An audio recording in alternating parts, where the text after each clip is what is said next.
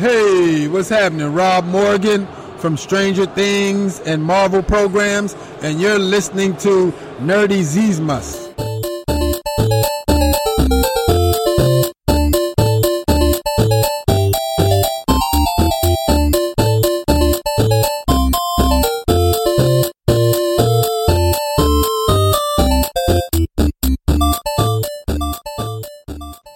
Willkommen zu einer neuen Folge Nerdizismus, dem Podcast für Nerds und Cosplayer. Ich bin der Nerdizist Michael und heute haben wir ein Thema für euch, was wir schon etwas länger vor uns herschieben und was wir bei verschiedenen Serien eigentlich schon anschlagen wollten. Ähm, dabei habe ich mir zwei Gäste geholt und zwar einmal den immer wieder gern gesehenen Emu von Bizarro World Comics. Hallo. Hallo. Und dann auch gern gesehener Gast bei uns, den Nerfgun Smith André. Hi. Ja, und wir reden nämlich heute über das Netflix Marvel-Universum, wo ja mittlerweile, was sind es, fünf Serien raus sind, die alle in diesen Defenders kulminiert sind und ähm, wo wir lange jetzt gewartet haben, um mal unsere Meinung dazu rauszuhauen. Ja, aber bevor wir anfangen, mal wieder das Typische. Wir machen etwas kleine Werbung für alle, die uns heute das erste Mal hören. Ihr könnt uns erreichen über nerdizismus.de. Da findet ihr alle unsere tollen Folgen, da findet ihr alle unsere tollen Inhalte, die wir haben. Und da seht ihr auch unsere Podcast-Streams. Wenn ihr auf diesen großen roten Abonnieren-Button klickt, dann öffnet sich der Podcatcher eurer Wahl dann könnt ihr einfach das in eurer App, wenn ihr schon habt, eine App habt, öffnen oder es werden euch Apps vorgeschlagen oder ihr könnt über unseren RSS-Feed gehen oder ihr könnt uns auf iTunes, auf Facebook, auf äh, Twitter, auf Instagram irgendwo abonnieren und seid glücklich. Und das gleiche gilt natürlich für die Werbung der anderen, die sich vielleicht auch nochmal mit ihren Portalen kurz vorstellen wollen. Um, ähm, wer fängt an? Du. uh, okay. Ja, also ich habe jetzt, bin jetzt voll raus. das kam jetzt so überraschend, das war nicht abgesprochen. Äh, ja, also ich bin Emo, mein äh, Portal ist bizarroworldcomics.de. Ich blogge über Comics und äh, artverwandte Themen, aber hauptsächlich Comics. Die, das, die Internetadresse habe ich genannt. Das gibt es auch auf Facebook. Findet ihr alles über die Homepage. Ja, ich bin der äh, André und wenn es bei mir äh, über publizierte äh, Nerd-Themen oder um publizierte Nerd-Themen geht, dann findet ihr mich auf Facebook unter facebook.com slash nerfgunsmith, wo ich sowohl für Cosplayer als auch für Lapa an Nerf-Blastern herum experimentiere, umbaue, bemale und ähm, dort natürlich auch äh, ja, äh, öffentlich darstelle damit hätten wir das Pflichtprogramm hinter uns. Jetzt können wir einfach so labern.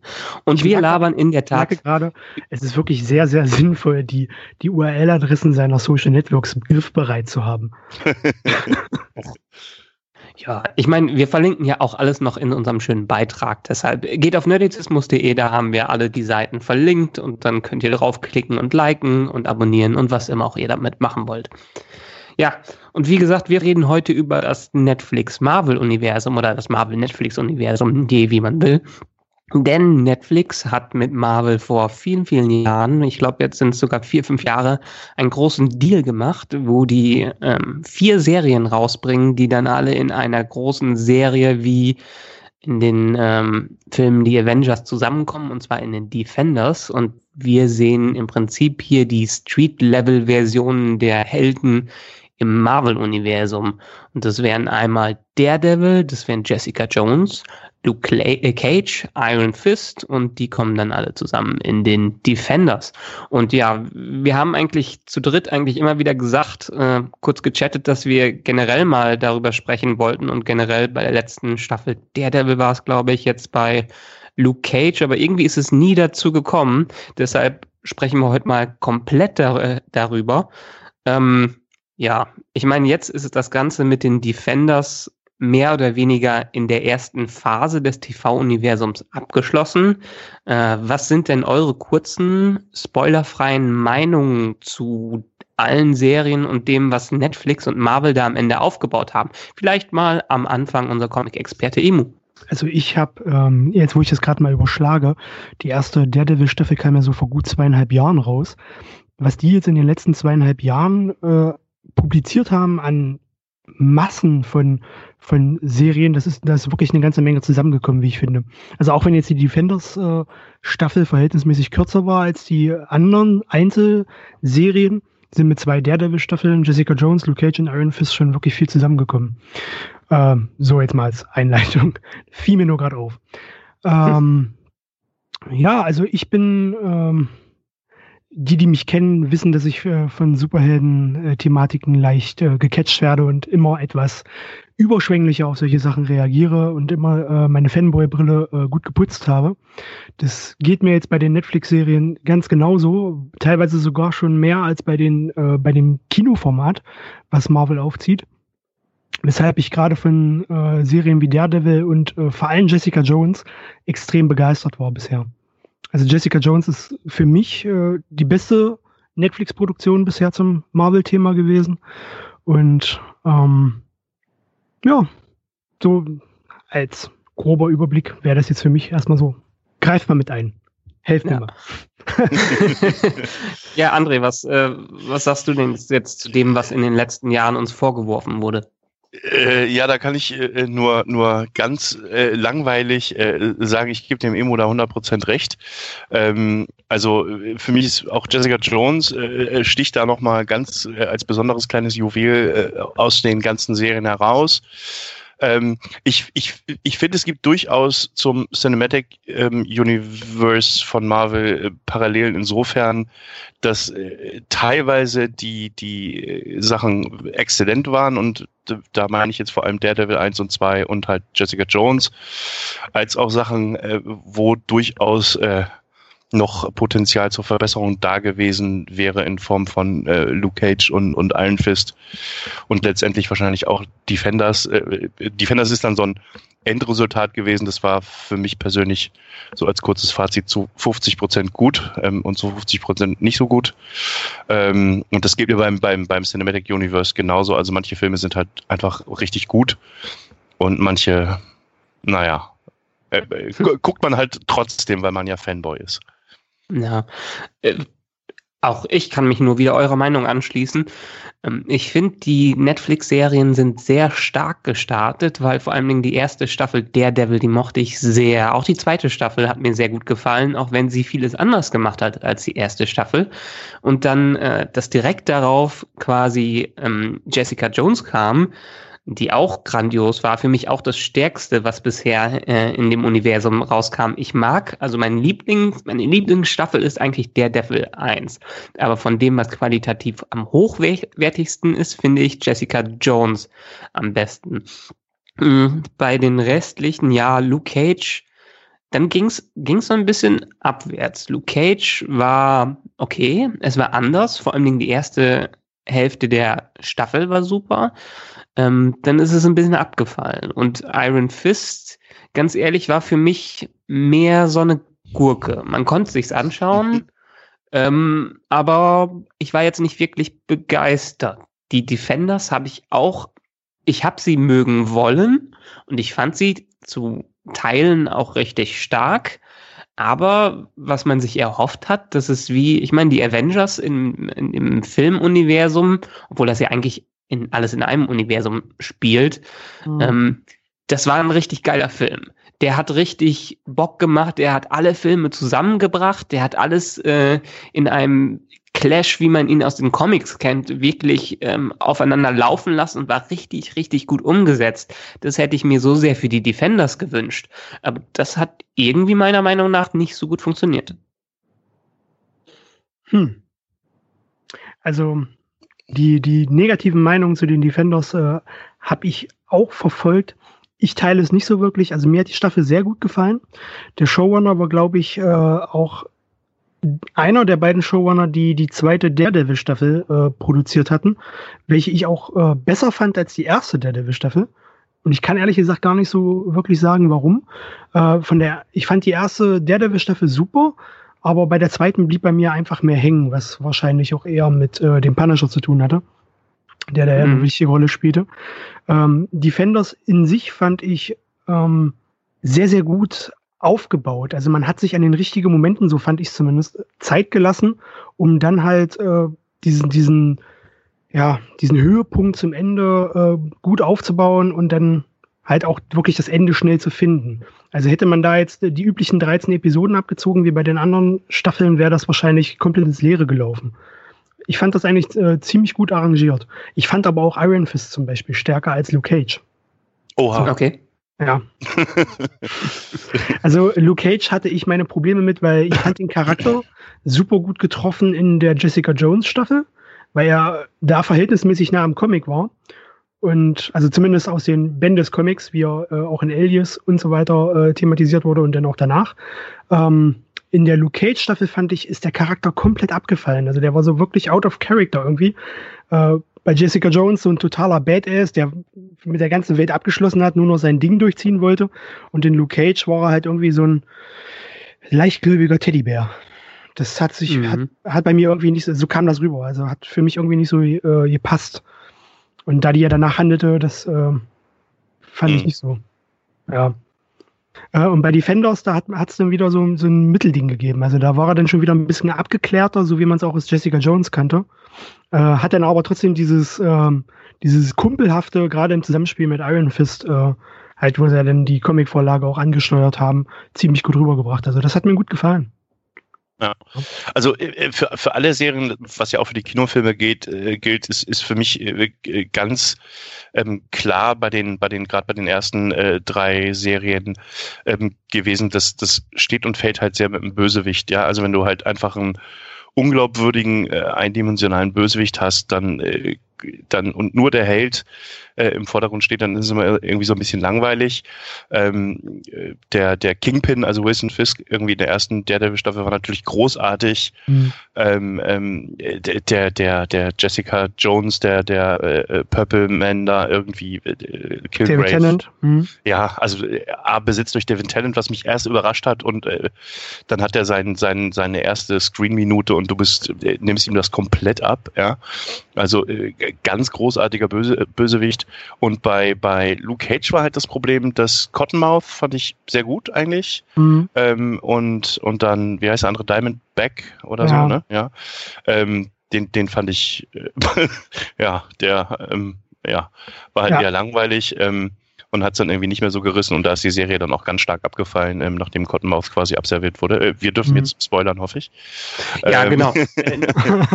ja, letztendlich uns ist unsere spoilerfreie Runde direkt in die Spoilerrunde übergegangen und wir spoilern bis zum geht nicht mehr jetzt. Also, aber alle, die uns bisher mal gehört haben, sollten das kennen, dass sie vielleicht mit äh, einem Ohr weghören sollten, wenn irgendwas Kritisches kommt. Aber ansonsten ja, ähm, aber lass uns dann nochmal einen Schritt zurückgehen. Mhm.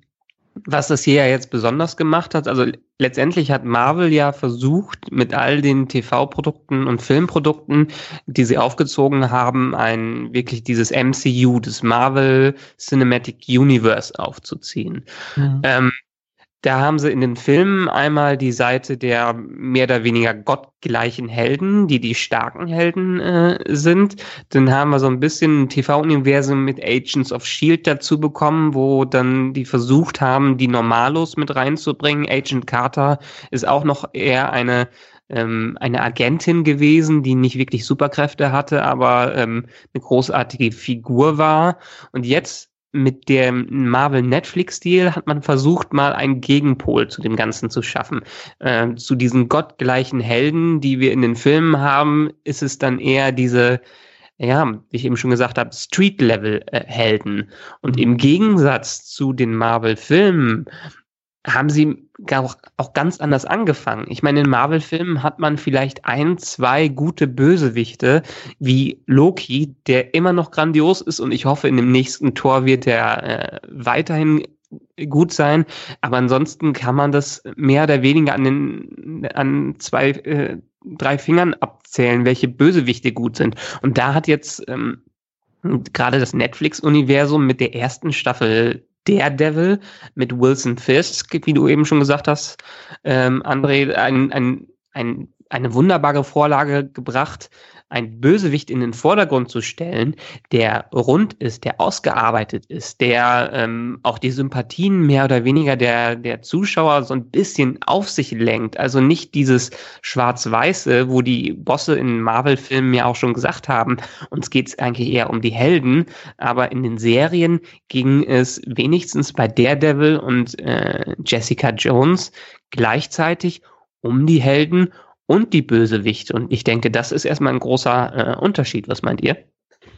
Hm. Ja, so, so, sowohl als auch. Also das in, in also gerade der, der wir jetzt, wenn wir mal bei der ersten Staffel anfangen, ähm, äh, wo es, glaube ich, so ab der vierten, fünften Folge, wo ja Wissen Fist dann immer mehr in den Vordergrund äh, tritt, ähm, wird, wird, finde ich, auch eine glaubwürdige Motivation dieses, dieses äh, Bösewichts ähm, dargestellt. Und das ist halt, äh, glaube ich, wichtig, damit so eine Serie auf, auf dem Niveau auch funktioniert. Ähm, und dieses, oh, ich will die Welt zerstören, weil ich bin ach so böse, das äh, funktioniert ja schon lange nicht mehr. Ähm, und, und da hat man einfach auch ähm, irgendwann mal genug von gesehen, ähm, was ich jetzt gerade so aus, aus, den, aus den jüngeren Superhelden Kinofilmen sagen muss. Ähm, irgendwann reicht es dann halt mal auch mit, ich will die Welt zerstören, weil ich bin halt der Bösewicht. Ähm, und immer Beispiel, der Strahl in den Himmel. Genau, ja, ja. Und ähm, wenn ich mir dann, äh, was jetzt auch auf dem Cinematic Universe äh, angucke, Ant-Man anguckt, der ja ähm, das schon fast persifliert hat, weil dann der große Endkampf auf einer Spielzeugeisenbahn stattfindet. Ähm, das, ist halt, das ist halt auch mal wirklich eine schöne Geschichte gewesen, zu sagen, okay, hier geht's äh, einfach nur darum, dass irgendwie eine Superwaffe verkauft wird. Ähm, und nicht darum, äh, die Welt zu zerstören. Und das ist eigentlich ja auch in all den ähm, Marvel äh, TV-Formaten ähm, jetzt genauso gemacht. Also im Grunde macht es nichts aus, wenn der Bösewicht gewinnen würde, was jetzt bei Defenders schon wieder ein bisschen anders gelagert ist, ähm, wie ich finde. Ähm, und das ist eigentlich eine ganz gute Geschichte, wenn man, wenn man äh, weil ja auch die, die Helden ähm, Konflikte haben. Ich meine, äh, Daredevil, äh, um den jetzt nochmal als Beispiel zu nehmen, äh, ist halt auf der einen Seite ein Vertreter des Gesetzes, weil er Anwalt ist und, und versucht sich da an, an das Gesetzbuch zu halten.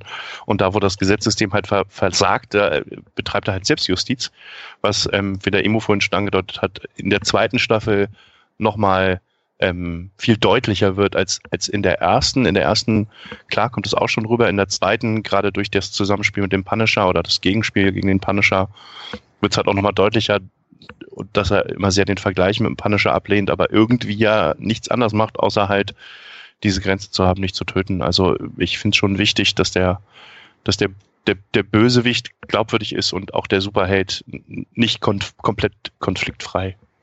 Um jetzt nochmal äh, auf die Bösewicht selber äh, zurückzukommen. Ich finde, das ist äh, ein, ein, tolles äh, Trademark, äh, wie die die einzelnen Serien miteinander verzahnt haben. Weil technisch gesehen haben sie zwei wirklich äh, Bösewicht-Instanzen implementiert in, den, in diesen Netflix-Marvel-Kosmos. Das ist einmal der Kingpin und auf der anderen Seite dennoch die Hand als Organisation, die ja in der, der Division eingeführt wurde und quasi so als anonymer Geist im Hintergrund quasi so, so Strippenzieher agiert hat, während Wilson Fisk ja eigentlich auch gerade in der zweiten äh, Staffel von Daredevil so äh, ziemlich im Vordergrund in der Öffentlichkeit stand. Und gerade an der Hand hat man ja auch gesehen, äh, dass es weitergereicht bis nach äh, über Iron Fist in die Defenders rein und so weiter. Und da kam dann zum Schluss jetzt mit den Defenders auch dieses ähm, wo sie es denn wahrscheinlich ein bisschen noch übertrieben haben mit diesem übermächtigen Gegner, dass die Hand dort aus welchen Motivationsgründen auch immer, das war ja nicht so wirklich geklärt, äh, New York vernichten wollte. Ja, so. Ja, und wo das letztendlich war es ja, ich habe so verstanden, dass es ein Nebenprodukt ihrer der Ausgrabungen gewesen wäre oder dadurch, dass sie diese Dinger da unten sich herholen wollten, diese, diese Substanz. Drachen, ja den, den Drachen, äh, dass dann im Prinzip New York in sich zusammengefallen wäre. Was, was meiner Meinung dann auch wieder, also am Anfang haben sie es richtig gut hinbekommen. Ähm, Luke Cage hat auch noch einen sehr guten Anfang gemacht mit Cottonmouth, weil der war ja wirklich ein, ein sehr charismatischer Bösewicht. Hm. Diamondback ist komplett abgefallen, weil er dann wieder in diese, in dieses Comic-Klischee, ähm, also wenn ich jetzt mal als Comic-Klischee bezeichnen will, das einfach ähm, des Mega-Bosses einer Organisation oder des Untergrundbosses ist, der einfach nur mehr Macht haben äh, will. Dazu kommt plus, dann gehen wir in Iron Fist rein, wo es noch mehr um die Hand geht, äh, deren Absichten ja vorher schon nebulös waren, was ja auch okay war, weil sie auf der in der in der B-Story unterwegs waren, aber wo sich es dann wieder in dieses Klischee äh, erstmal also man denkt, es ist ein, die wollen die Weltherrschaft oder irgendeine Herrschaft an sich nehmen, in die Richtung geht, wo es weg von diesem Persönlichen, von diesem ähm, ja, geerdeten ist, was uns in den anderen Serien erstmal gezeigt wurde, wo es entweder um eine private Story in den, in den Viertel von jemandem ging oder um ein paar Gangs in den Vierteln oder ein Gangsterboss, der sich wirklich nur in New York äh, rumtreibt. Und die Hand wird dann wieder dieser sehr unbestimmte, diese sehr unbestimmte Verbrecherorganisation, bei der man auch bis zum Ende fast nicht weiß, was wollten die jetzt eigentlich? Ähm, mhm. und, und wenn sie das geschafft hätten, die Hand noch mehr zu erden und noch mehr irgendwie schon von Anfang an zu zeigen, dass die auch persönliche Motive dahinter haben, die vielleicht, warum sie unsterblich sein wollen oder vielleicht mit Rückblenden gearbeitet hätten, dann hätte das viel besser funktioniert als wieder dieser x-te Plan, wir wollen unsterblich sein und alles beherrschen für meinen Geschmack hätten sie das sogar weglassen können. Also dieses Erden der Hand, das hätte, hätte man für meinen Geschmack sogar noch weiter hinauszögern können. Weil ich dieses Konzept des äh, unbekannten Bösen einer Organisation, die nicht greifbar ist, wo man nicht weiß, wie weit sie reicht, wo sie überall Strippen zieht, etc., äh, eigentlich einen mega interessanten und wirklich auch verwertbaren Aspekt finde, den man ähm, bis ins Unendliche eigentlich äh, treiben kann, wenn man es geschickt macht, wenn man es geschickt schreibt. Aber in den Defenders hat man ja quasi die Hand förmlich komplett entblättert und offengelegt, äh, weswegen ich auch sehr gespannt bin, wie sie das denn äh, in Zukunft weiterführen wollen. Mhm. Also dann war es in dem Fall dann doch schon wieder zu viel. Also dann ist dieses Mysterium weg gewesen, was man vorher ja. aufgebaut hat. Ähnlich wie im aktuellen Alien-Film, wo man plötzlich erfährt, wo das Alien herkommt und was das Alien macht und das plötzlich nicht mehr gruselig ist, ähm, beziehungsweise im, sogar im Tageslicht rumhüpft und das ganze, äh, die ganze Mystik, die ganze Atmosphäre darum einfach weggenommen wird. Ich habe den noch nicht gesehen. Oh. Da hast du nicht viel verpasst. Ähm, hm, ja. ja. Äh, ich möchte ja gut, ich habe auch jetzt gerade nicht wirklich viel gespoilert. ist nicht schlimm, ist nicht schlimm. Ich, ich, möchte mal ganz kurz auf, auf die eine Sache eingehen, äh, weil es ist ja äh, äh, auch, wird ja auch äh, von, von Marvel selbst so betitelt als diese, diese Street-Level-Geschichte mhm. ähm, oder Street-Level-Heroes, wobei ich halt finde, dass das ja sehr relativ ist. Also äh, wenn ich mir so die die die Kinobesetzung zumindest der Avengers angucke, wo ein Hawkeye drin rumspringt, ähm, der ist ja nun alles andere als irgendwie äh, gottgleich mit Kräften ausgestattet. Ähm, aber er ist immer noch ein, ein Superagent, mehr oder weniger, der klar, klar, äh, klar aber fast Vergleich Pfeile jetzt einfach vom Power-Level ähm, ja. und dann eine Jessica Jones anguckt, die für mich auch äh, manchmal sehr ambivalent dargestellt wurde bisher ähm, die aber eigentlich ja schon ein ziemlich hohes Power-Level hat, wenn sie mal alles benutzen würde, was sie dann so kann. Wobei mir jetzt auch noch nicht, noch nicht ganz klar ist, also soweit ich weiß, e-, Emo, du bist der Profi, aber die kann doch eigentlich fliegen, oder? Also ähm, zumindest ja. in den Comics. Moment, ich war jetzt gerade noch in einem anderen Gedanken drin, weil ich ja jetzt nochmal das aufgreifen wollte. Ja. Mit diesem, mit diesem Street-Level-Konzept. Man darf nicht vergessen, dass die Netflix-Helden selbst ähm, normale Typen sind. Also die Avengers selbst, okay, das ja. sind halt Vollzeithelden. Mhm. Das ist ja bei den bei den äh, äh, Defenders jetzt quasi nicht der Fall. Die gehen ja alle, genau, ja. abgesehen jetzt von äh, Danny Rand, äh, weitestgehend einer normalen Beschäftigung nach. Weil wenn man bei, bei Danny Rand kann man das jetzt auch sagen, er ist halt einfach ein reicher Multimilliardär. Ja. Weitestgehend. Ja. Ein und, reiches, verzogenes Kind, wenn ich mal dazwischen genau, darf. Genau, das in jedem zweiten Satz erzählen muss, dass er Power Fist, äh, äh, ähm, Iron Fist ist. Ja. Ähm, ja, aber das, das ist halt, äh, daher kommt auch dieses, also meiner Meinung nach, dieses äh, Street-Level-Feeling ein bisschen rein, weil das halt wirklich ganz normale Typen sind mit alltäglichen Problemen, mhm. was ja auch dieses Konzept von Marvel, äh, wie die ihre Charaktere seit den 60ern gestalten, absolut aufgreift. Dass es Ja, halt ja. Menschen sind wie du und ich, die ihre Probleme haben, die Beziehungsprobleme haben, die Drogenprobleme haben, die ganz normale Probleme haben, die jeder Nachbar von uns haben könnte, wir selbst auch. Ähm, das ist ja eigentlich so der Kernpunkt eigentlich dieser, dieser Charaktere. Ja. So, jetzt Und man hat, man hat ja, ähm, man hat ja auch zum Beispiel ähm, in den Filmen, äh, die, die Charaktere in den Filmen haben ja teilweise nicht die Probleme, die sie in den Comics haben, wenn man mal vielleicht an Tony Stark denkt, der ja auch in den Comics äh, mit, ähm, mit äh, stark mit der Alkoholsucht zu kämpfen Ja. hat. Und das kann jetzt in den vielleicht auch, weil es man in der TV-Serie eher machen kann, ja, die auch ein, nicht diese 300 Millionen kostet und nicht unbedingt an alle gerichtet sein muss. Ähm, das, das kann man dann eher schon im TV, äh, TV machen. Aber die in den, in den Filmen wird das meistens vermieden, um halt ein möglichst großes Publikum zu erreichen. Mhm. Genau. Da- Das verschafft diesen Serien dann halt auch einen deutlich düstereren Touch, als die Marvel-Filme selbst haben. Ja, das auf jeden Fall, ja. Ja. Ja, und gen generell, wie ist es denn äh, so, Emu? Wir haben ja auch in, bei den Filmen immer mal wieder drüber gesprochen, was jetzt so die Unterschiede zu den Comics sind.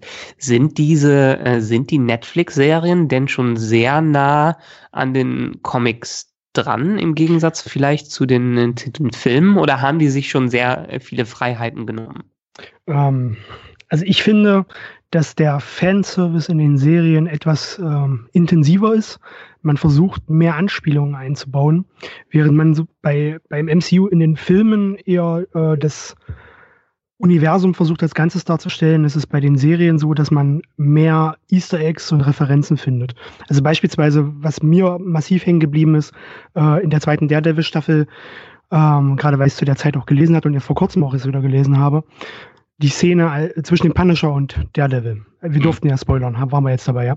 Ja. ähm, Als äh, Daredevil oben auf diesem Dach gefesselt war und dieser, dieser ewig heftige Monolog zwischen dem Punisher und dem Daredevil, dass äh, Daredevil den Punisher erschießen müsste, wenn er wollen würde, dass der Punisher sein nächstes Ziel nicht ausschalten würde. Das basiert halt ein, fast eins zu eins aus einer Szene aus dem Garth Ennis Punisher Comic aus der Marvel Knights Reihe. Die hatte ich erst neulich wieder in der Hand. Und das sind solche Referenzen, die immer wieder auftauchen, die sich durch die ge gesamten Serien ziehen.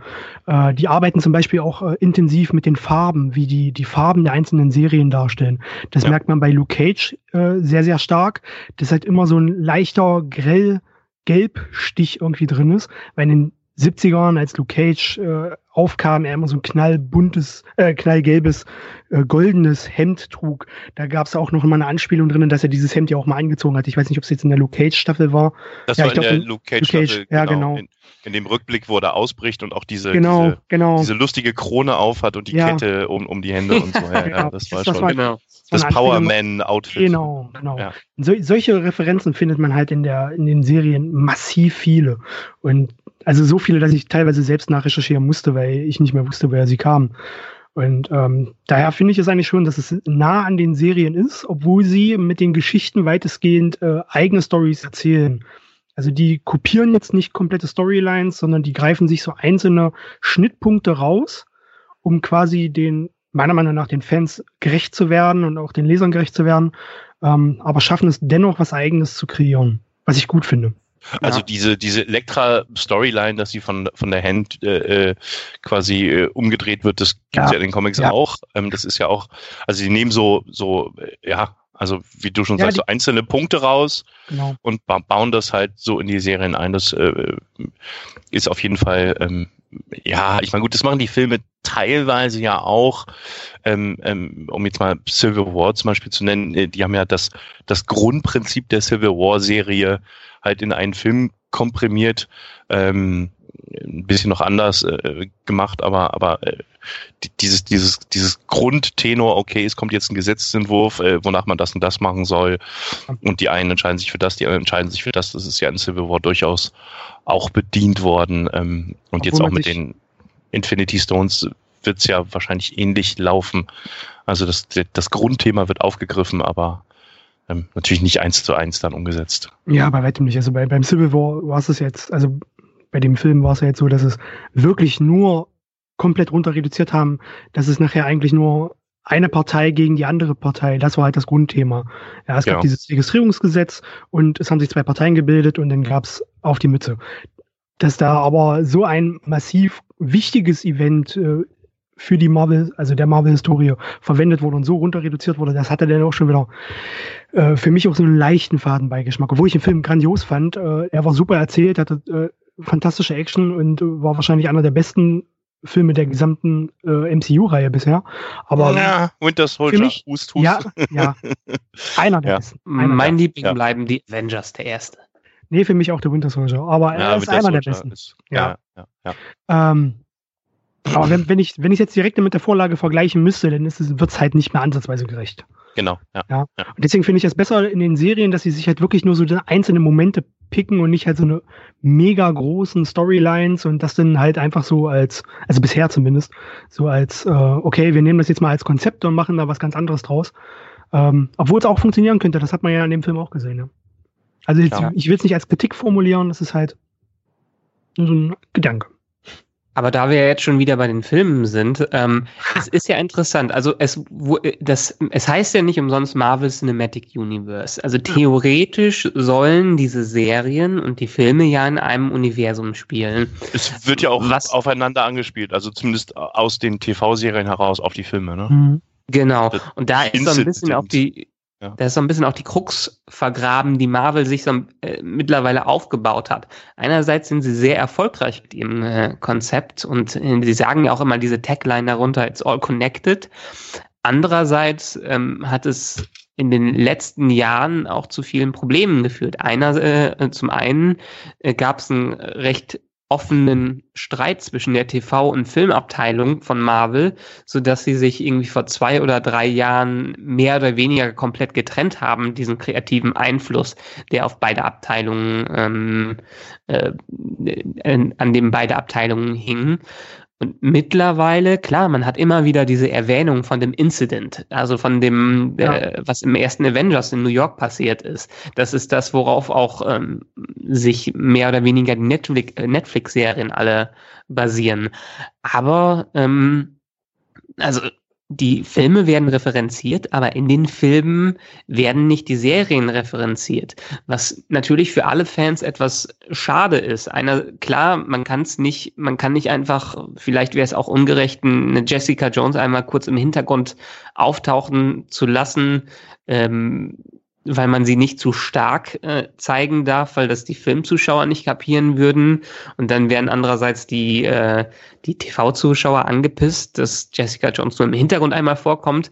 Aber es ist schon, schade, dass nichts von den TV-Serien irgendwann mal mehr in den Filmen erwähnt wird.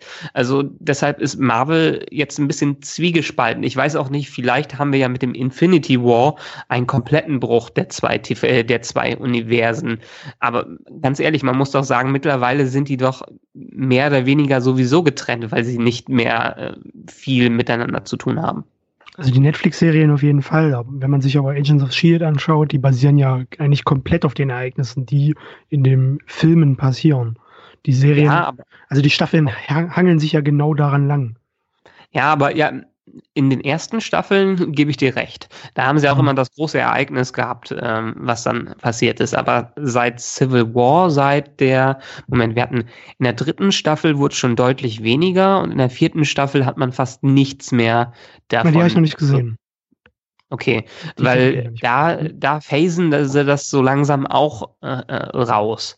Okay. Man, man hört immer wieder was. Okay, in den letzten Jahren war jetzt- außer vielleicht Civil War auch nicht so ein großer Impact auf dem, was an, an auf der Erde an Schaden angerichtet, wo, Mhm. angerichtet worden ist. Aber ähm, selbst bei Agents of Shield, der auch in der TV-Abteilung wirklich verankert ist, merkt man, dass sie nicht mehr viel damit zu tun haben. Und auch viele der Stars, die da mitarbeiten, gerade bei Agents of Shield haben, ich glaube, Chloe Bennett vor allen Dingen ähm, und Clark Gregg haben sich lautstark beschwert, ähm, dass, dass das Marvel-Filmuniversum einfach das TV-Universum mittlerweile komplett ignoriert. Was ich Hm. persönlich aber auch gar nicht so sch schlecht finde. Die Idee am Anfang war cool, so wie in den Comics, das alles verbunden zu lassen. Aber ich glaube, die Logistik dahinter, da irgendwie eine logische Struktur hinter zu bekommen, ähm, dafür ist, glaube ich, das ganze Ding mittlerweile zu groß geworden. du, du verlangst äh, dann den Zuschauer auch einfach zu viel ab. Also du kannst mhm. ja nicht erwarten, dass jemand, äh, keine Ahnung, acht TV-Serien guckt und ähm, gleichzeitig noch alle Filme guckt. Ähm, spannenderweise guck mal irgendwie mit jemandem nur äh, Civil War, der wird wahrscheinlich nicht so richtig verstehen, wer wer ist und warum äh, es welche Animositäten und Freundschaften und ähm, Reaktionen aufeinander gibt, wenn er den ganzen Kram vorher nicht gesehen hat. Das äh, ist ja schon ein bisschen, also äh, dir fehlt dann einfach relativ viel. Ähm, bei den Netflix-Serien bisher ähm, war es, was finde ich sehr positiv, dass, dass die zwar alle in, in, in teilweise gleichen, teilweise unterschiedlichen Stadtteilen von New York spielen, aber du sie auch komplett unabhängig voneinander gucken kannst. Und ich habe ähm, Defenders tatsächlich äh, interessanterweise zumindest die ersten vier Folgen ähm, mit, einer, mit einer Freundin zusammen geguckt, die keine einzige Serie vorgeguckt hat. Ähm, und eben vielleicht zwei Kinofilme, ja. Und ähm, da habe ich, ich habe auf YouTube so ein witziges Video gefunden, alles, was du zum Defenders gucken wissen musst in neun Minuten. und äh, das hat sie sich irgendwie vorher angeguckt tatsächlich und äh, war dann voll drin. Ne? Also ähm, mhm. jemand, ah, das ist doch hier der und das ist doch der, hm, habe ich alles irgendwie erklärt gekriegt und konnte trotzdem irgendwie äh, der Serie zumindest in den ersten vier Folgen ähm, Folgen. Ähm, äh, ich glaube, die letzten vier hat sie gar nicht geguckt, aber ähm, so hat sie, äh, so, so sind aber, sie dann wahrscheinlich doch nicht geflasht. Ja. Fand, fand sie es denn, also okay, dann hat sie nicht weitergeguckt, weil sie es am Ende nicht so gut fand, aber ist sie denn generell in die ersten vier Folgen, hat sie ein bisschen was verstanden? Musste ja, ja, sie ja. überhaupt Hintergrundwissen dazu haben? Nee, musste man äh, erstaunlicherweise nicht so viel. Also du musstest halt schon wissen, wer es wäre so ein bisschen. Aber gerade bei Defenders, äh, der Emo sagte von, die haben sich genug Zeit gela gelassen. Also äh, die, die ersten zwei Folgen sind ja äh, ja, äh, relativ ereignislos, aber ist auch gut so, weil du ja als Zuschauer nochmal abgeholt wurdest, so, was macht eigentlich jeder der vier gerade? Mhm. Was ist so, mhm. was ist so Stand der Dinge? Ähm, äh, was geht so ab und, und wie, wie fügen wir das jetzt in irgendeiner Form zusammen? Ähm, das haben sie, finde ich, in, in Defenders sehr, sehr gut gemacht, das Zusammentreffen dann. Also gerade Folge drei und vier großartig, ja, also wie mhm. sie dann äh, mehr oder weniger unfreiwillig äh, zusammengeschmissen werden. Ähm, Vor allem in einem China-Restaurant, das war, ja, ja, da hätten sie die ganze Zeit bleiben können. Ähm, ja. Matt Murdock mit diesem Schal um den Kopf und alle machen sich lustig drüber und, und, und auch viele Sprüche und auch, ich weiß nicht, ob das, ob das so Slapstick mäßig sein sollte, aber auch dieser, dieser erste Kampf zwischen Luke Cage und, und Iron Fist war halt ähm, auch ganz großartig. Wo irgendwie die ganze Zeit nichts passiert und er seine, seine tollen Kung-Fu-Moves macht. Ähm, äh, Imo sagte vorhin, ähm, er fand Iron Fist besser als Luke Cage. Da, da hat es mich so ein bisschen kurz ja, ich weiß. Gesch geschaudert. Ähm, ich habe Iron Fist auch gesehen, von dem bei Vibe nicht so schlecht, als, als, als dass der jetzt öffentlich auch so, so schlecht dargestellt wurde und auch Whitewashing und so als Blödsinn, der ist ja schon sehr, sehr nah an den Comics. Auch von der, von der Statur her. Mir ist er nur, also die haben in den Fernsehserien, also Daredevil, wenn wir einsteigen in die Daredevil-Serie, er trägt zwar noch nicht sein Kostüm, aber irgendwie ist er schon Daredevil und er ist schon, sag ich mal, von seiner Leistungsfähigkeit da, wo man ihn auch aus den Comics kennt. Äh, Luke Cage braucht ja nicht viel machen, der ist halt relativ unzerstörbar und ziemlich stark. Ähm, Jessica Jones ist äh, auch ähm, an dem Punkt, wo wir sie zumindest aus den Ab Alias äh, kennenlernen. Also schon schon dieses Jahr das ganze Superhelden-Ding habe ich hinter mir und ich ziehe mir kein Kostümchen an und und mache jetzt hier so mein Ding. Genau. Iron Fist ist ja quasi so frisch geschlüpft, will ich hm. das mal äh, formulieren. Und der ist mir im Verhältnis zu allen anderen einfach zu naiv noch gewesen und auch deutlich zu schwach. Also ich weiß nicht, wie ich das, also das wurde mir in Defenders dann auch nochmal klar, weil der, weil eigentlich irgendwie jeder von den anderen einfach ähm, mit ihm den Boden gefeudelt hat und er jetzt irgendwie so gar keine Chance gegen irgendwen hatte. Ähm, und und ähm, ich glaube, das war ja in den Comics auch nur ganz am Anfang, dass ihn, also das, das, das äh, herbeibeschwörende Iron Fist so extrem geschlaucht hat, ähm, dass es dann erstmal fast eine halbe Woche nicht, nicht wieder machen kann oder Mhm. Der, der, ist für mich ständig in Situationen gewesen, wo er eigentlich gerade seine Iron Fist nicht benutzen kann. Und wenn dann benutzt er sie mal für eine Minute und dann ist schon wieder vorbei. Also mhm. da hätte ich mir doch noch ein bisschen mehr Power gewünscht. Also spätestens jetzt in Defenders. Obwohl das ja sehr direkt an, an Iron Fist, ähm, an die erste Staffel anknüpft. Ne? Ja, direkt. Ähm, ich, ich mochte die Iron Fist Staffel daher, weil ich die Figur sehr, sehr mag, auch wenn ich das Kostüm doof fand, äh, also im Comic. Äh, deswegen finde ich es ganz toll, dass er es in der Serie noch nicht trägt. Bin sehr gespannt, wie sie es denn letztendlich umsetzen, wenn er es dann irgendwann mal trägt. Er fängt langsam an, die Farben zu tragen. Ist dir das ja, ja, ja, ja, ja, genau. Dieses Grün, ja. Ja, ja. ja.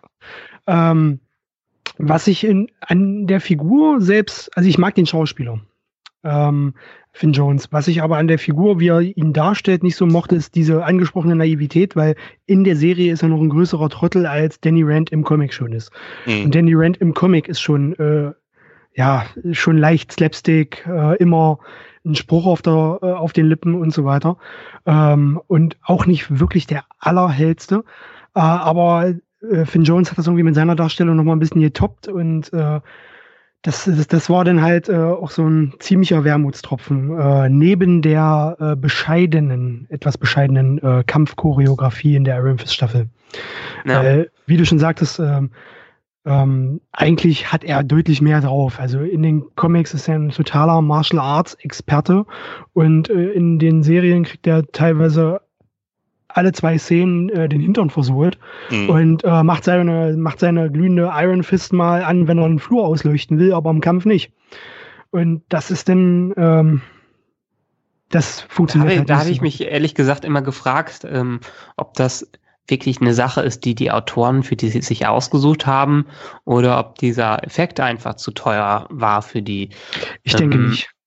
Ich ja, denke, eigentlich würde, nicht. Ne? Würde, würde er die Iron Fist so oft einsetzen wie im Comic, äh, wären die Staffeln halt sehr schnell vorbei.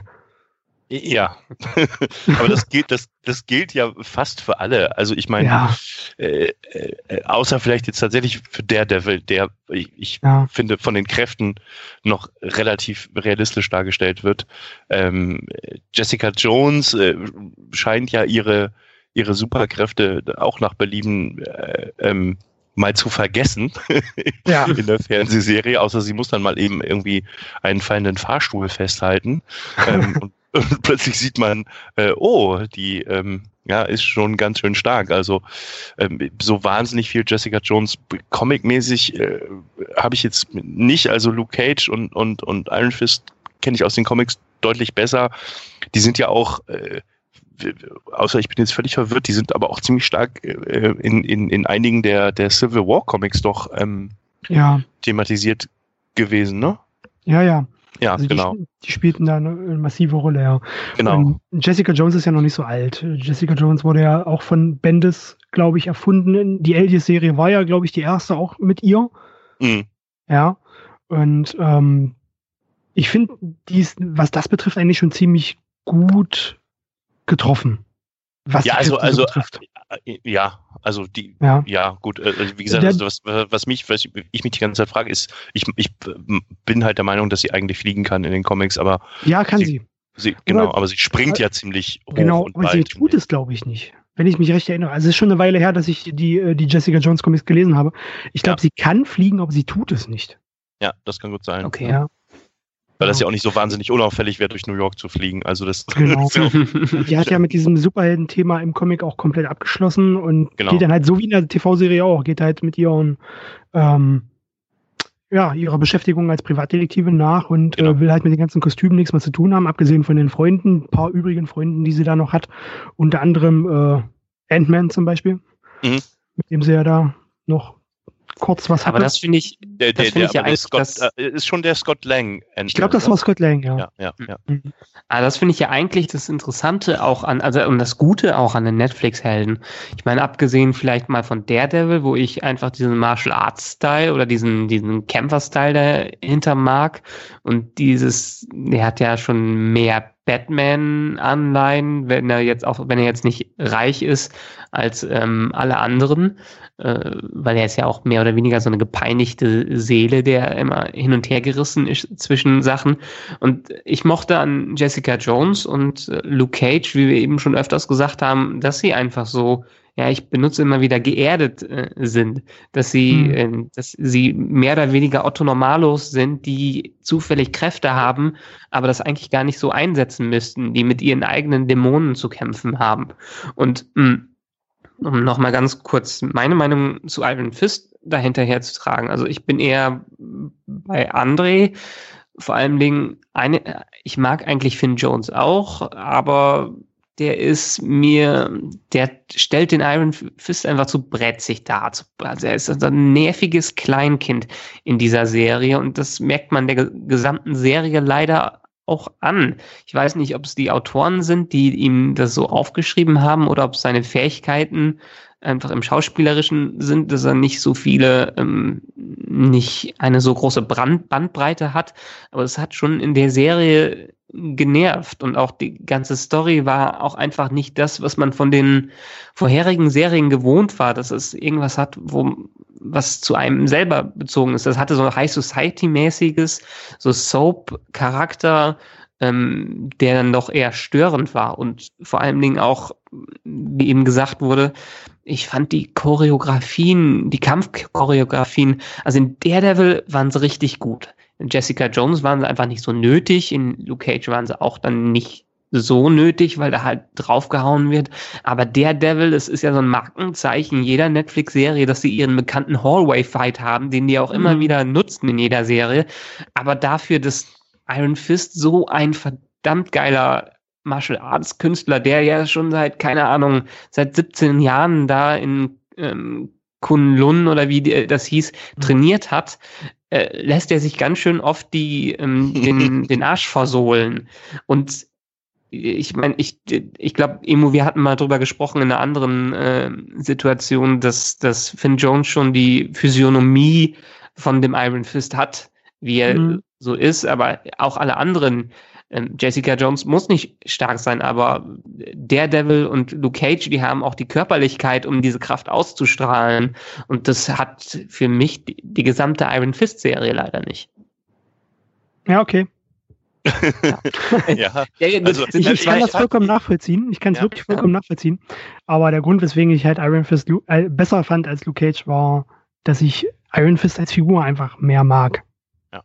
Das ich, mochte, ich mochte Harold Meacham sehr als böse. Ja, ja, absolut. Ich fand, den, ich fand den großartig. Ich fand, der war so richtig schön, mega abgedreht. Ja. Also das, das hat mir, hat mir die Serie auch sehr, sehr gerettet.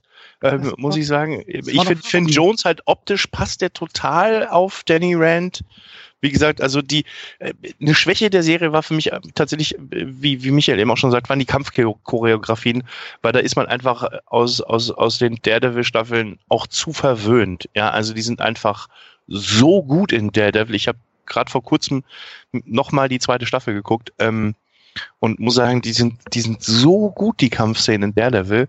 Ähm, und das, die, die, in Iron Fist sind sie einfach nicht mal nah dran. Ähm, Wisst ihr auch, warum das so ist? Ähm, ich ich habe nämlich letztens ein bisschen was darüber gelesen, warum ähm, das ist. Äh, Finn Jones, der hatte nicht genug Zeit, vorher mhm. zu trainieren. Ja. ja. Und, mhm.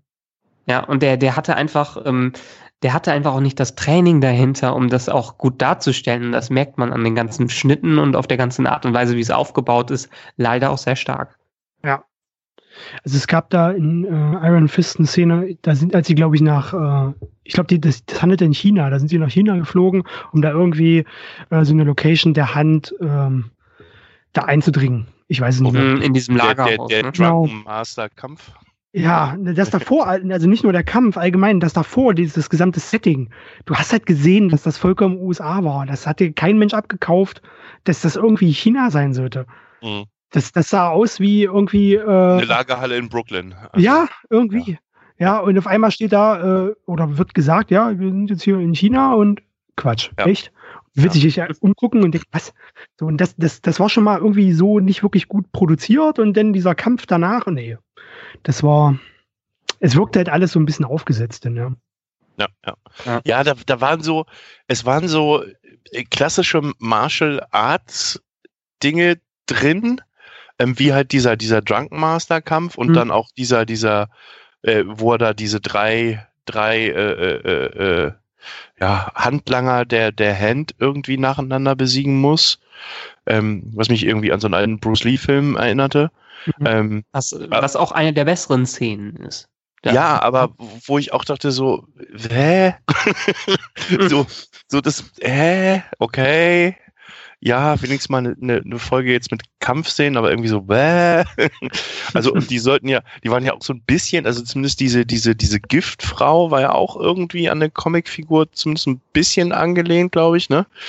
Ähm, aber ja, es war halt alles so, Nee, also äh, Iron Fist richtig aufgeregt hat mich diese Szene mit diesem Penner ganz am Anfang im Park, wo er dann irgendwie wiederkommt und der ist tot und er so, naja, egal und so.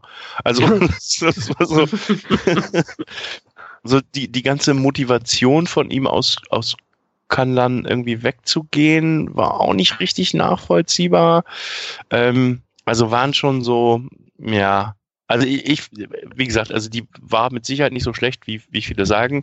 War für mich äh, aber immer noch die schlechteste, ähm, weil ich bei Luke Cage wenigstens sagen kann, okay, ähm, die nehmen sich halt natürlich auch verschiedene Stadtteile von New York und uns spricht es vielleicht nicht so an, aber, aber ich glaube, ähm, wenn du, wenn du mit der Kultur und, und, und, und so ein bisschen vertraut bist, die hatten da ja auch in, in diesen, gerade mit Cottonmouth in diesem Club noch, die hatten da ja in jeder Folge quasi einen live performten ähm, Song irgendwie drin, der ja von, von äh, tatsächlich namhaften, richtig geilen Musikern da jedes Mal vorgetragen war. Das hatte halt viel dieses, dieses, dieses Harlem und ja. Musik und äh, das war halt richtig schön eingefangen, aber leider halt auch nur in der ersten Hälfte. Und ähm, das ist halt, also was ich, was ich feststelle mit den, mit den Netflix-Serien, deswegen war ich froh, dass die Defenders nur acht Folgen war. Klar wünscht man sich immer, ne, als, als Nerd sitzt du da immer und kannst gar nicht genug kriegen und bist dann traurig, wenn es vorbei ist. Auf der anderen Seite waren halt speziell Iron Fist und Luke Cage für mich immer so drei, vier Folgen zu lang, ähm, weil sie irgendwie in der Mitte das Momentum verlieren.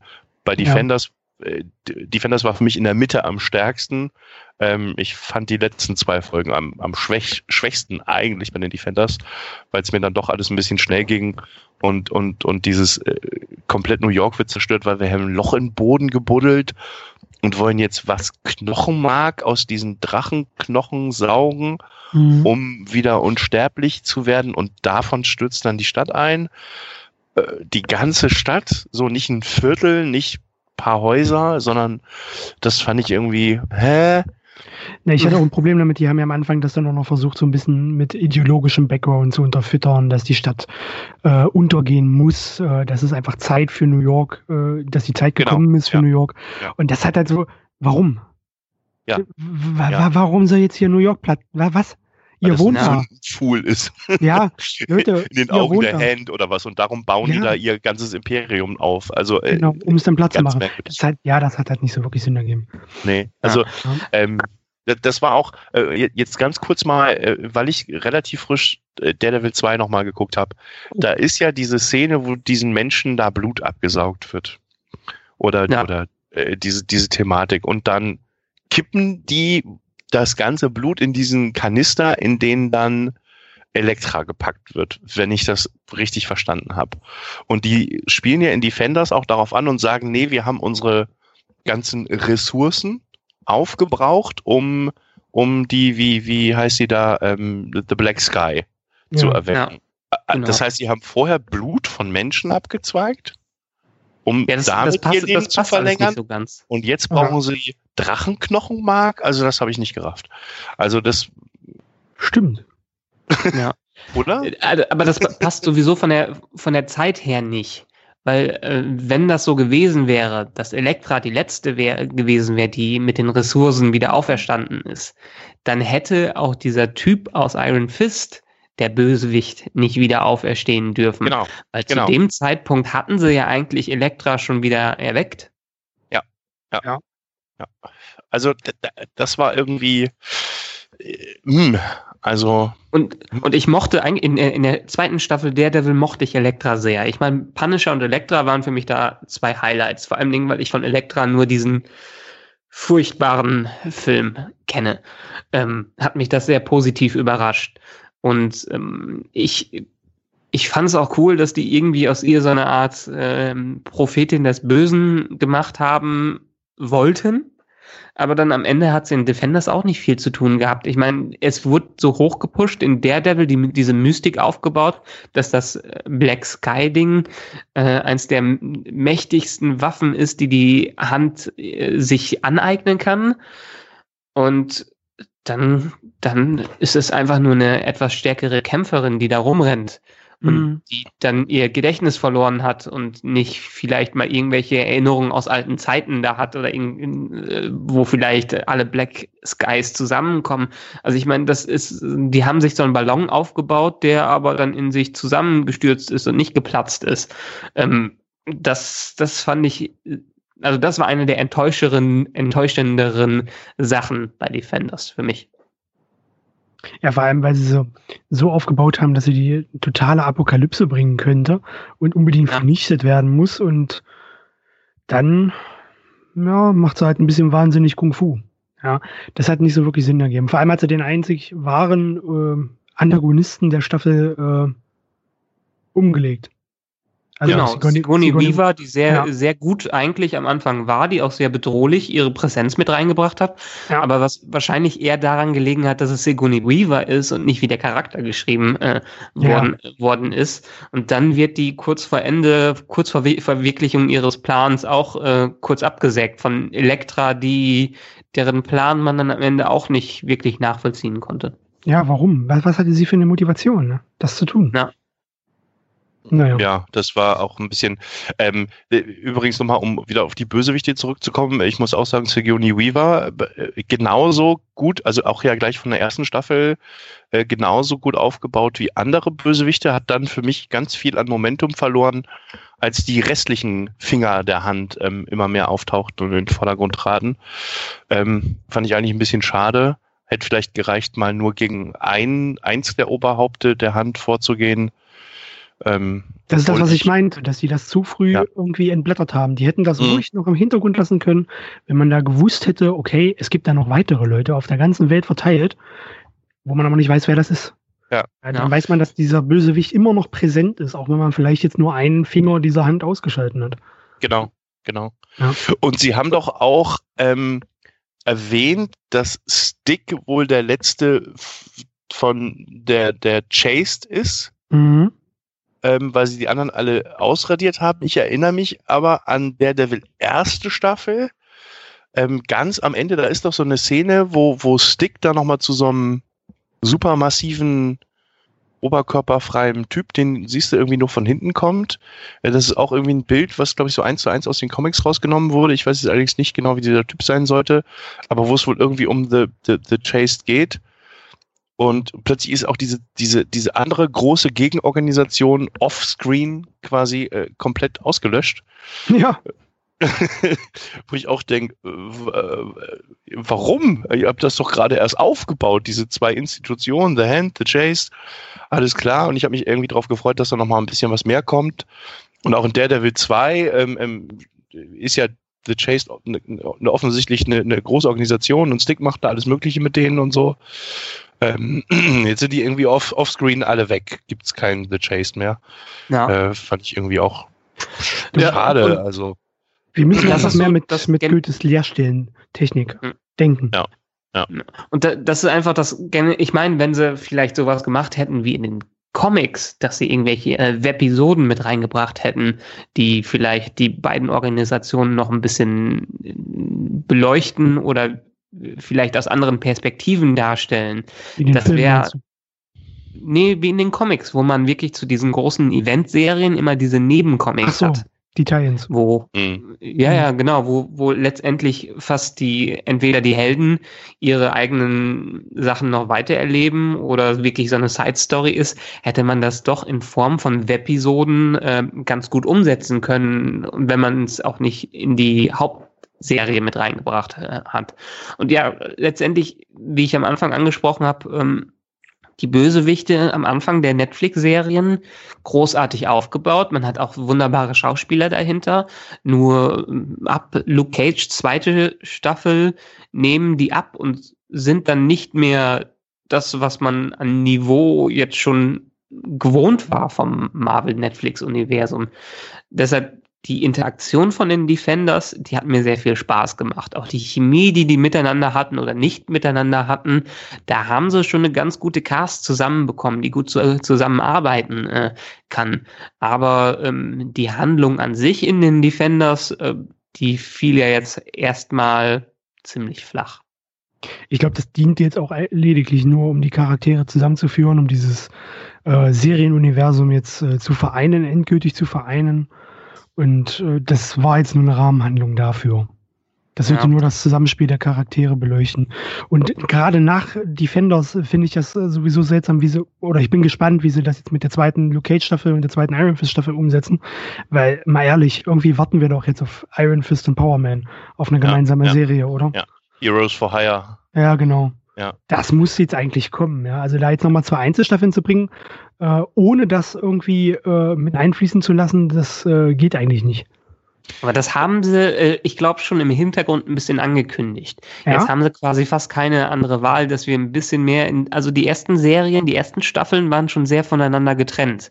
Ja. Ähm, da hat jeder, jeder Superheld sein eigenes Ding gemacht. Aber jetzt ist das fast schon die Konsequenz, dass man wirklich die Gastauftritte hat, dass, weil die halt in New York wohnen, dass man vielleicht mal Hallo sagt oder dass die vielleicht zusammenarbeiten. Ähm, ich hatte auch gelesen, dass äh, Iron, also vielleicht erklärt ihr das nochmal, dass Iron Fist und Luke Cage eigentlich in den äh, Comics die Best Buddies sind, was sie ja erstmal ja. nicht sind in die Defenders. Ja, das ist, ähm, André, du hast die gelesen? Ich habe die ja. Heroes for Hire nie gelesen.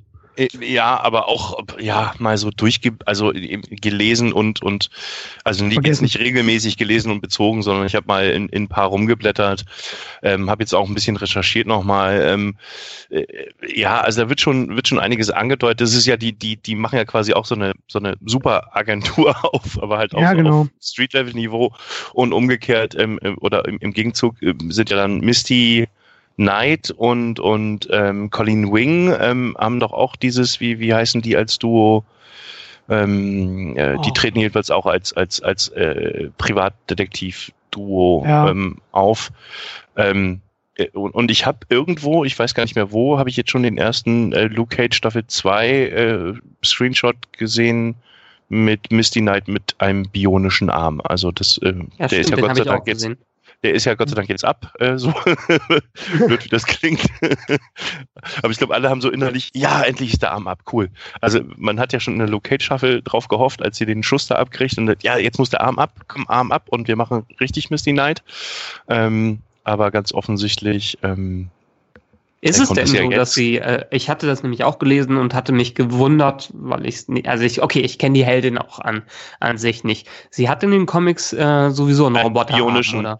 Genau, ja. sie hat einen bionischen Arm in den Comics allerdings von Tony Stark, glaube ich, gesponsert. Ja, ja. Äh, wie überraschend. Ähm, mhm. ja, und, und ähm, ja, in der Fernsehserie wahrscheinlich jetzt von Rand Enterprises, ne?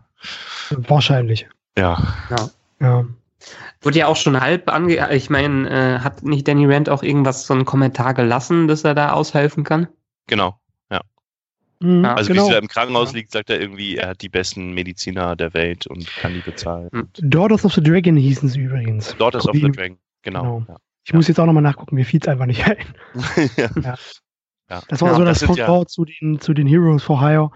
Weil Luke Cage und Iron Fist äh, weil Michael hat es jetzt nochmal angesprochen, die sind halt Best Buddies in den Comics und sind dann halt als die Helden zum Mieten quasi äh, im Kollektiv aufgetreten.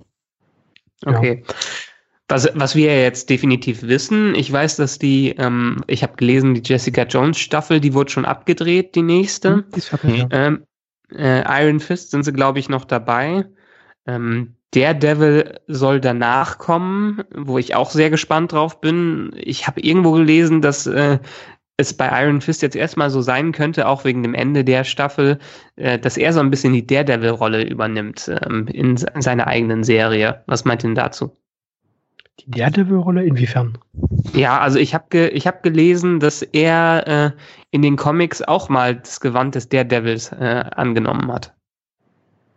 Ja, stimmt, nicht dafür stimmt, stimmt, Hat stimmt, auch. stimmt. ja, ja. Das äh, muss irgendwann äh, vor dem Bluebreaker-Run gewesen sein. Habe ich aber nicht gelesen. Ich habe nur darüber gelesen. Also ich habe es als Erwähnung in den Comics gelesen, aber habe nicht gelesen, äh, dass er es getragen hat. Also diese Ja. Story selbst habe ich nicht gelesen. Ich meine, das hat ja schon allein angedeutet, dass er da so ein bisschen auf dem Dach rumhängt am Ende. Ja. Ja, er aber ich meine, könnte. wenn ich das richtig in Erinnerung habe, ähm, war das nicht. Das war aber nur für eine Story, für kurze Zeit, oder? Das war doch nur. Ja, ja, ich glaube, War- das war- war ist das auch nicht in der Civil War Storyline, weil dann nämlich irgendwie wollen sie, wollen sie Matt Murdock Als entblößen, zwangsentblößen, dass er Ja, das Daredevil nur ist. zur Ablenkung als Matt- Genau, und er zieht sich das? Daredevil-Kostüm Kostüm an, um zu beweisen, dass Daredevil herumspringt, während Matt Murdock irgendwie äh, äh, öffentlich gerade redet. Dann wird das wahrscheinlich, ich muss jetzt mutmaßen, dann wird das wahrscheinlich auch äh, bei Daredevil möglicherweise in dem Brubaker Run gewesen sein, als Brubaker parallel mit Fraction Iron Fist geschrieben hat. Das Ja. könnte sein. Das, kann, Das das, kann gut müsste auch sein. ungefähr in der Zeitspanne gewesen sein. Ja, ja. Ja. Also weil das, das ich glaube, das war während, während der, der Civil War Reihe, weil, weil da ja Danny Rand und, und, und, und ähm, ähm, Luke Cage äh, auch definitiv auf der Seite der äh, Veröffentlichungsverweigerer äh, waren. Genau. Ja, also das könnte ja schon mal ein Ansatz für die nächste Staffel Iron Fist sein, dass er so ein bisschen jetzt in äh, New York rumhüpft und den Superhelden spielt, der ja durch Daredevil nicht mehr äh, da ist. Aber ich denke, dass äh, Daredevil dritte Staffel noch vor Iron Fist kommen wird. Das glaube ich auch. Mm, Ja, massiv. Sicher? Weil, ja, die haben ja gesagt, also dritte Staffel Iron Fist irgendwann nach Defenders. Äh, das nächste, was jetzt kommt, ist Punisher, dann Jessica Genau. Jones und dann wird dritte Staffel Daredevil kommen, denke ich. Denke ich auch. Ähm, Okay. Und, und Daredevil dritte Staffel klingt mir sehr nach, nach wie, hieß, wie hieß der, Resurrection oder so? Der, Äh, der ähm, Reborn Reborn, genau. von Also Frank das- Miller, Auferstehung. Ja, es gab ja, es gab ja die Anspielung jetzt äh, am Ende von Defenders, diese Szene, als äh, er im, hier in diesem Krankenhaus lag mit den Nonnenschwestern und so weiter. Ja, ja. Das ist ein Panel direkt aus Frank Millers Reborn. Genau. Und äh, das würde, das würde sich auch anbieten. Also äh, die Story äh, mit Karen Page, das ist äh, echt eine super geile Daredevil-Story. Und äh, Weil sie wer- auch diese Wilson Fisk äh, genau, das würde ihn Sache wieder abschließen würde nochmal. Genau. Ja. das wird ihn wieder auf den Plan bringen als absoluten Oberbösewichten, der Matt Murdock im Privaten versucht zu stürzen quasi oder fertig zu machen. Ja, Ich sowohl nicht, als auch, ne? Also Matt Murdock auf der einen Seite und auch gleichzeitig der, der will diskreditieren. Ja, wollen wir das inhaltlich jetzt äh, spoilern? Kann ich das spoilern? Ja, man spekuliert ja sowieso nur. Ja? Von Also daher. wir spekulieren Ja. ja, nur. Also es ist halt in, im Comic ist es so, dass äh, Karen Page dann irgendwann nicht mehr für Matt Murdock arbeitet, die trennen sich, sie wird äh, Schauspielerin und rutscht komplett ab, wird ein Junkie, drogenabhängig und für einen Schuss äh, in ihrer Sucht äh, verrät sie halt die Geheimidentität von Daredevil, was dann bis zu Wilson Fisk durchdringt. Er weiß dann halt, wer sein absoluter Erzfeind ist und äh, fängt halt an, das Leben von Matt Murdock systematisch auseinander zu pflücken. Er verliert seinen Job, er verliert seine Lizenz, er verliert seine äh, Kanzlei, seine Freundschaft mit äh, Foggy, äh, landet auf der Straße quasi und muss sich dann wieder zurück nach oben kämpfen. Ja. Während Karen Page halt. Wenn überhaupt, dann werden sie es in der Serie ein bisschen anders machen als in der Fernsehserie. Ähm, okay, ich glaube, ohne, ohne Karen Page da stark zu involvieren, weil gerade dadurch, dass ich jetzt die zweite Staffel Daredevil, wie gesagt, äh, ganz frisch nochmal geguckt habe, ähm, da äh, sitzt, da ist ja diese Szene im Gefängnis zwischen Wilson Fisk und Daredevil Mhm. und, ähm, und äh, Daredevil zuckt da ja einmal oder mit Murdoch zuckt dann einmal und haut ihm eins auf die Nase und anschließend sitzt er da halt und sagt, bring mir doch nochmal die Akte von Matt Murdock. Also das ist schon so ein bisschen, Ja, äh, ne? Ähm, er weiß es schon eigentlich. Ja. er, er hat schon so einen Verdacht zumindest. Ja. Ähm, und Karen Page wird ja wohl ziemlich stark in Punisher. Ähm, Ja, die war im Trailer dabei, ja, das wollte ich auch noch sagen. Mhm. Aber ähm, noch mal ganz kurz, weil ich habe jetzt gerade noch mal nachgelesen, weil ich dachte nämlich, ich hätte das im Kopf. Soweit ich weiß, kommt jetzt ähm, erstmal. Okay, jetzt haben wir den Punisher, aber der Punisher soll angeblich ja nicht so stark zu den anderen Serien verbunden sein. Ähm, dann haben wir Jessica Jones und dann soll in der Tat vorher erst noch eine zweite Staffel Iron Fist kommen, bevor mhm. wir zur dritten Staffel ähm, kommen. Das kann auch passen, weil die dritte Staffel ist noch nicht in der Produktion und die zweite Staffel Iron Fist ist in der Produktion. Und, äh, wie sieht's mit Luke Cage aus? Da haben wir jetzt auch schon dieses Set-Foto gesehen mit dem bionischen Arm. Ähm, ist das aus Luke Cage? Ist doch aus, ja, ja, ja, ist doch aus Iron Fist, oder? Nee, ich dachte, das. Cage. Ja. Staffel ich dachte, das zwei, wäre die zweite Staffel, weil die äh, zweite Luke Cage Staffel ist auch für äh, 2018 gelistet. Okay. Genau. Und äh, Iron Fist äh, ist noch äh, to be announced. Ja. Okay. Weil, also ich, ich hatte es nochmal nachgelesen und ähm, soweit ich weiß, gibt es noch keinen konkreten Termin, auch nicht für die ähm, neue Staffel äh, Daredevil und eine Produktion davon habe ich noch nichts gelesen von der Staffel. Ähm, wenn ich jetzt mal Wikipedia überschlage, die US-Seite ist ja weitestgehend aktuell. Also dritte Staffel Daredevil ist in Pre-Production. Äh, mhm. Iron Fist in Development und äh, Luke Cage bereits in also die Filme schon. Okay. Also wird die definitiv klar. zuerst kommen. Ja, ja. gut. Ja. Und äh, Lucy Lou führt Regie bei Luke Cage. What? Lese ich gerade, ja. Ah ja. Auf der Luke Cage Season Wusste ich nicht, dass sie das macht. Wikipedia-Seite, ne, okay. Whatever. Ja. Ah. Aber, hm, ja. Aber wie gesagt, vorher haben wir jetzt erst nochmal den Punisher, ähm, auf den ich sehr gespannt bin, weil der, ihr habt, ihr mochtet den ja auch, ihr habt ja auch gesagt, dass ihr den mochtet in der zweiten Staffel äh, Daredevil. Ähm, ich mochte John Bernthal in Walking Dead nicht so, aber weil er hat auch ein Arschloch gespielt. aber in, ähm, in, als in Punisher hat er sich sehr, sehr gut verkauft und deshalb, es soll ja auch eine ganz krass düstere und bisher die düsterste Marvel-Netflix-Serie überhaupt sein, die die ja auch Hoffe dazwischen geschoben haben. Also es war ja nie klar, dass es eine panische Serie gibt, aber weil der so erfolgreich war, haben sie die ja jetzt da reingepackt und die werden wir ja mh, hm, vielleicht im vielleicht im November sehen können. Ja. Auf Reddit grassierte irgendwie schon äh, einen Screenshot für den 13. Oktober. Ach, echt? Also definitiv ja. 2018. Ja. Ähm, äh, im, nee. Im Trailer haben sie das Datum ja, also die, den Tag und den Monat ja noch so ein bisschen äh, überdeckt. 17, 2017. 2017. Äh, 2017, genau, Entschuldigung. Aber definitiv dieses Jahr noch. Mhm. Ähm, äh, ich muss also äh, grundsätzlich auch noch mal ganz kurz zu den zu der Besetzung der ganzen Marvel-Serien. Da waren ja so ein paar Sachen. Ähm, in den Besetzungen, wo man sich am Anfang, glaube ich, äh, berechtigt fragen konnte, so, Entschuldigung, wen habt ihr gecastet? Ähm, ja, also äh, Matt Murdock, ähm, der, der jetzt, ich überlege gerade, wie der blöde Schauspieler heißt. Äh, äh, Cox. Ähm, äh, genau, Cox. Charlie Cox. Charlie Cox. Den, den kannte ich nur aus, aus der, der Sternwanderer oder so, ja. ja genau. Wo ich dachte, okay, und der spielt Daredevil, seid ihr euch sicher? Und, und der ist halt perfekt für diese Rolle, ja. ja? Ähm, ja. Also absolut großartig und, und das geht mir bei, bei fast allen so. Ja. Und ähm, Punisher, äh, ich, mir ging es genauso wie dir, Michael, dass ich gesagt habe, John Bernthal, ich kenne den nur als Arschloch als, als aus der ersten Walking Dead Staffel. Fand den super unsympathisch und so, also auch irgendwie meh. Und ja, der war großartig als also äh, Punisher. Also dem kauft man das halt ab. Ähm, äh, auch, auch vom ganzen Hintergrund, auch von dieser ganzen äh, Fanatismus-Geschichte her hat er super gespielt und äh, ich habe trotzdem so ein bisschen Sorge, weil bei Punisher, ich meine, die vergangenen, ich glaube, drei Kinofilme gab es immerhin zum Punisher mhm. und die waren halt alle furchtbar, ja, also mhm. ähm, ich, ich, mochte den ja, ich muss ja gestehen, sehr. Ich, den, ich muss ja gestehen, dass ich den Thomas Jane-Film immer ganz gern mochte. Also der ist da scheiße, aber ich ist irgendwie so ein Ding, was ich früher geguckt habe und immer noch ganz gern mal wieder gucke. Ich, ich mochte den, den ersten äh, aus den 80ern hier mit Dorf Landgren. Fand ich äh, super, aber ich war auch ein Kind, als ich ihn das erste Mal gesehen ja. habe. Das ist so Kindheitserinnerung. Äh, ja. Fand ich total toll. Die Filme danach eher nicht so, eher gar nicht. Ich meine, Punisher Warzone war immerhin mal äh, Punisher. Also äh, ja, ja, vom Gewaltgrad okay, aber ich, ja. ich habe neulich erst wieder reingeguckt, weil ich dachte, Mensch, ich lese die Punisher Comics gerade wieder und äh, habe gedacht, Mensch, guckst du mal rein und alles drumherum um die Gewalt. Also der Darsteller selbst auch äh, funktioniert ja. so optisch wunderbar, aber äh, schauspielerisch und die Umsetzung des Films, nee, ja. gar nicht. Ja. Gar nicht. Also das ist halt, Thomas Jane passte optisch noch ganz gut, finde ich auch.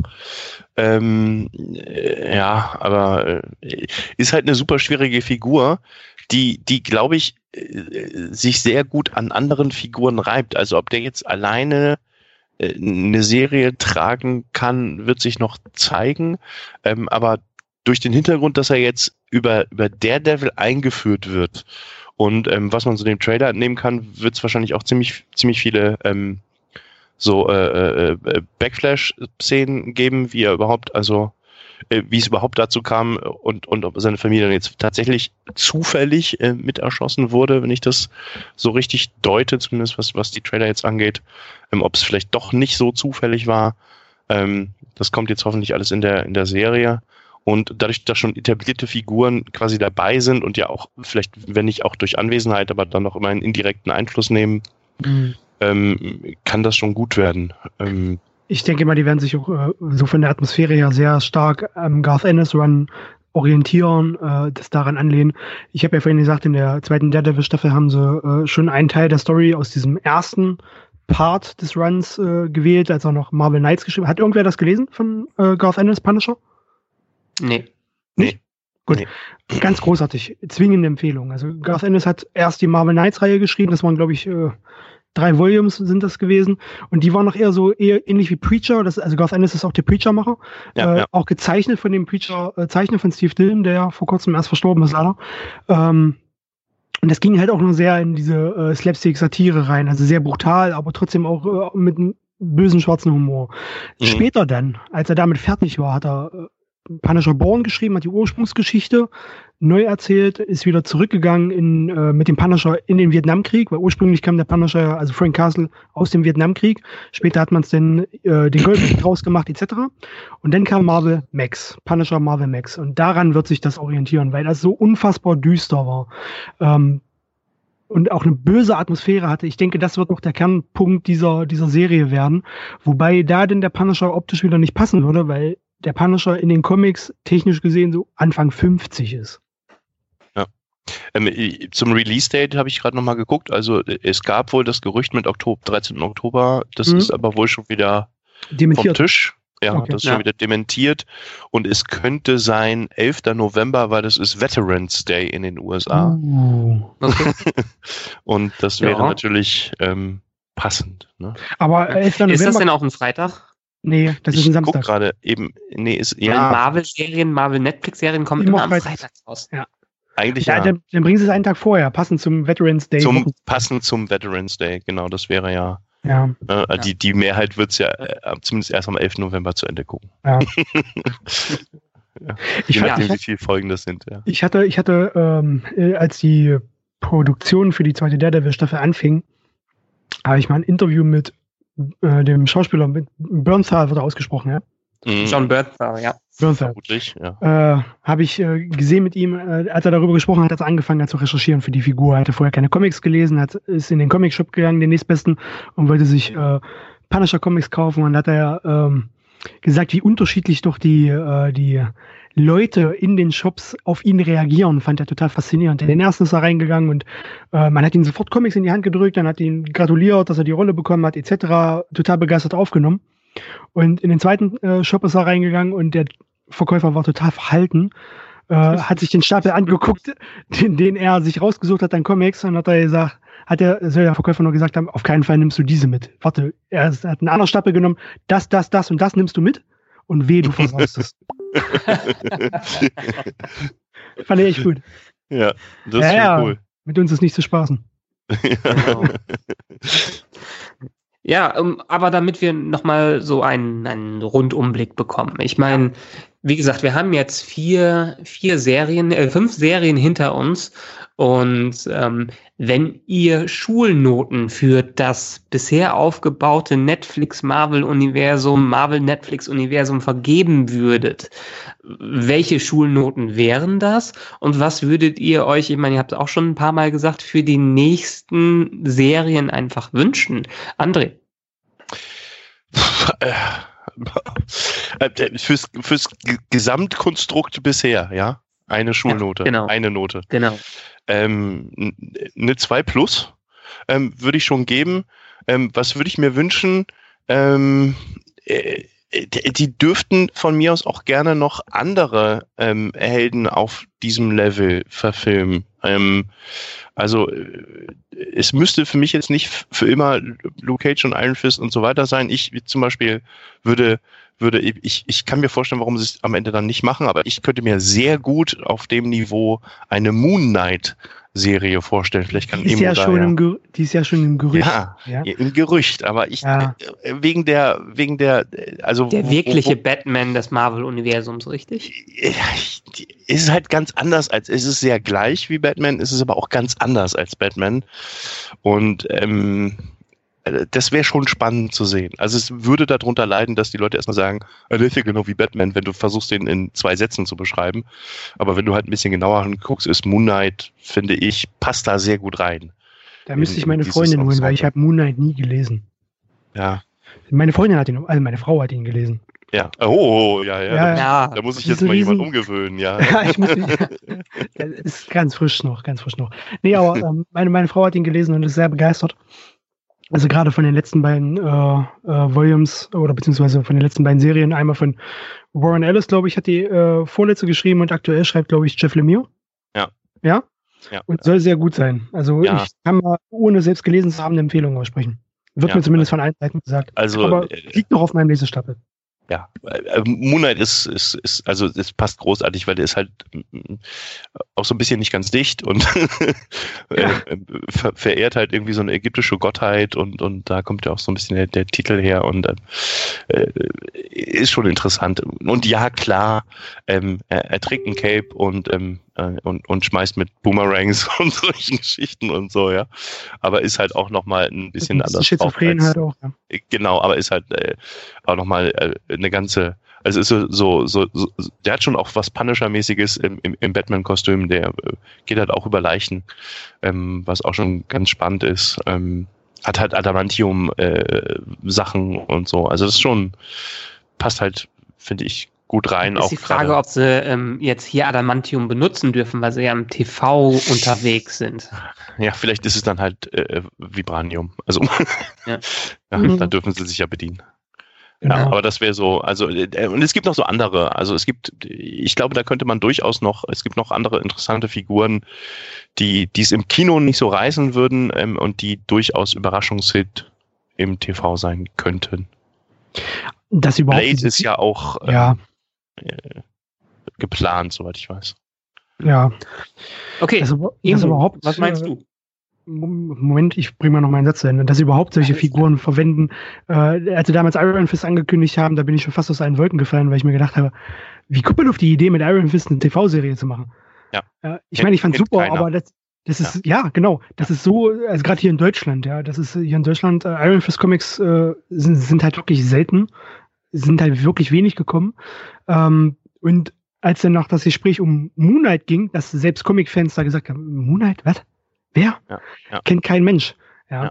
Und äh, das finde ich eigentlich super, dass sie sich diesen, die, da ins Herz fassen und äh, solche Serien umsetzen, was ja auf dem Filmlevel quasi mit Ant-Man nicht anders war. Ja, also mhm. man hat ja auch gedacht, wie kommt man darauf, mit Ant-Man einen Film zu machen? Und das hat wunderbar funktioniert. Ja. ja. So, jetzt. Ähm, aber ja? Iron Fist haben sie ja mit der Intention reingebracht, das ähnlich wie im MC, ähm, im, dem Filmuniversum zu machen, die mystische Seite reinzubringen. Vorher ja. hatten sie so äh, das, den normalen Kämpfer und da ist es wie bei Doctor Strange, hat ja auch dann mit Doctor Strange mhm. einigermaßen gepasst, ähm, halt wirklich dieses, äh, diese fantastische Seite des Marvel-Universums. Obwohl paradoxerweise Doctor Strange ein Gründungsmitglied der Defenders ist und Iron Fist nicht. ähm, so, Schulnoten. Also ich würde auch äh, definitiv eine 2, vielleicht sogar eine 2 plus geben. Ähm, also für Daredevil, Jessica Jones und die sagen wir Daredevil, Jessica Jones eine 1 und ja. die anderen reißen es dann etwas runter auf äh, eine 2 bis eine 2 plus. Und wünschen würde ich mir auf jeden Fall, dass die Punisher-Staffel fantastisch wird, weil ich mag die Figur extrem an der liegt mir sehr viel, ähm, dass sie nah an den Vorlagen bleibt, was zumindest die, äh, die Umsetzung betrifft. Also jetzt nicht inhaltlich zwingend, aber was die Umsetzung betrifft. Dass das Zusammenspiel zwischen Punisher und Kingpin vielleicht nochmal angedeutet wird in der Staffel, würde ich mich sehr freuen. Ähm, und dass sie dieses erfolgreiche Konzept von Daredevil weitertragen. Ich bin äh, noch nicht so darauf aus, dass äh, weitere Figuren involviert werden. Da lasse ich mich lieber überraschen. Also würde ich mir nichts wünschen, weil das, das äh, komplexe Ausmaß mittlerweile so groß ist, ähm, dass ich mir nicht sicher bin, dass sie es nachher noch alles so wirklich äh, konzeptionell bei, zusammenhalten können, ohne dass es sich nachher äh, verliert. Mhm. Ja, aber ich bin, ich lasse mich immer gerne eines Besseren belehren. Mhm. Ja, ja ähm, ich glaube, da kann ich mich euch nur anschließen. 2 bis 2 plus ist schon ganz gut geschossen. Äh, ja, auch der Devil Staffel 1 und 2, meine Lieblingsstaffeln. Jessica Jones, Liebling von Gesamtkonzept, weil es einfach großartig ist. Der Rest fällt ab. Ähm, da würde ich mir entsprechend wünschen, also insgesamt würde ich dann auch wohl eine 2 bis 2 plus vergeben. Ähm, für die Zukunft als jemand, der diese Comics nicht so intensiv kennt, würde ich mir äh, wünschen, dass sie wenigstens zu der alten Storystärke und Charakterstärke zurückkommen, wie sie mit Daredevil und Jessica Jones gestartet sind. Dass sie ähm, gut, die äh, Bedrohung für die Welt ist jetzt äh, weg, die ist jetzt ist auch gut, die Hand ist jetzt abgeschlossen, aber dass sie wieder so ein bisschen diesen Street-Level einnehmen und gute Bösewichte aufbauen, die ich alle noch nicht kenne. Ähm, gute Stories und gute Konflikte mal damit reinbringen und die Charaktere vor allen Dingen äh, weiterentwickeln. Und ich wünsche mir, dass die in den Staffeln ähm, sich auch gegenseitig treffen. Also dass so nicht eine Eventserie wieder zusammenkommen muss, damit sie sich alle wieder treffen, sondern dass sie vielleicht die Möglichkeit haben, sich auch gegenseitig in den äh, in der Nachbarschaft einfach zu treffen in einer Crossover-Episode oder sowas. Das würde ich da sehr mögen. Ja. Aber ansonsten ähm, würde ich ja sagen, dass wir alle doch recht positiv äh, von diesem ganzen Universum reden können und hoffentlich treibt Netflix das auch noch weiter, denn demnächst in zwei Jahren, in zwei, drei Jahren, oder ist es 2020, fängt Disney ja mit dem eigenen Streaming-Network an, beziehungsweise mhm. mit dem eigenen Streaming-Portal, wo jetzt schon gesagt wurde, dass Netflix alle Disney-Sachen verlieren wird. Es ist nicht klar, ob damit auch die Marvel-Sachen genannt äh, gemeint sind, weil die haben immer noch einen Vertrag und die sind immer noch sehr erfolgreich. Aber es könnte ja durchaus sein, dass das Ganze auch abwandert und unter einem Disney Network, unter einem Disney Streaming Portal ähm, werden diese Sachen sicherlich anders werden, als sie unter Netflix äh, werden. Ähm, deshalb hoffe ich mal da ganz stark, dass sie äh, sich da auf ihr Basisnetzwerk, auf das, was sie groß gemacht hat, weiter konzentrieren. Äh, ja. Aber, aber äh, ja, äh, ja, über Disney mag man ja. Ich finde, Rogue One hat gezeigt, dass Disney übrigens auch anders kann. Also ich hm, würde da jetzt nicht sofort Disney verurteilen übrigens. Ja, aber also allein diese Familienfreundlichkeit, die der Konzern in sich hat, ja, ähm, die zeigt sich auch in vielen anderen Sachen. Und Netflix ist einfach ein, ich bezeichne Netflix jetzt einfach mal als Sender, ähm, ein Sender, wo viel erlaubt ist und wo viel gemacht werden kann. Ja, und wo die Netflix-Kreativen auch meistens den Leuten freie Hand lassen, die irgendwas produzieren wollen und einfach nur das Geld geben. Was oft funktioniert hat, manchmal hat es auch nicht so gut funktioniert, aber was sehr interessante Produkte herausgebracht hat. Und da ist die Befürchtung, es muss nicht sein, dass das einem Disney-eigenen Netzwerk noch etwas anders laufen könnte. Ähm, schauen wir mal. Genau. Ja. Ich kann mir aber vorstellen, dass solange die Netflix-Serien so erfolgreich bleiben, wie sie sind, dass äh, Disney davon absehen wird, die da wegzunehmen, weil das sind nun mal auch Netflix-Produktionen. Würden die das auf die eigenen Streaming-Portale übernehmen, würden auch diese Produktions-Backgrounds wegfallen. Ja, und damit auch quasi das Wesen und das Herz dieser, dieser Serien äh, in der Form. Also die müssten dann quasi eigentlich die Serien einstellen und sie entweder neu launchen auf ihrem eigenen äh, Portal oder sie lassen sie dort einfach weiterlaufen. Mhm. Ja. ja, ja, gut, äh, schauen wir mal, was dabei rauskommt. Wir haben ja den Infinity War als großes Ereignis vor uns. Vielleicht wird das Universum ja ähm, platt gemacht und damit die Serien auch abgeschlossen. Äh, vielleicht machen sie einen kompletten Neustart auch im TV-Universum.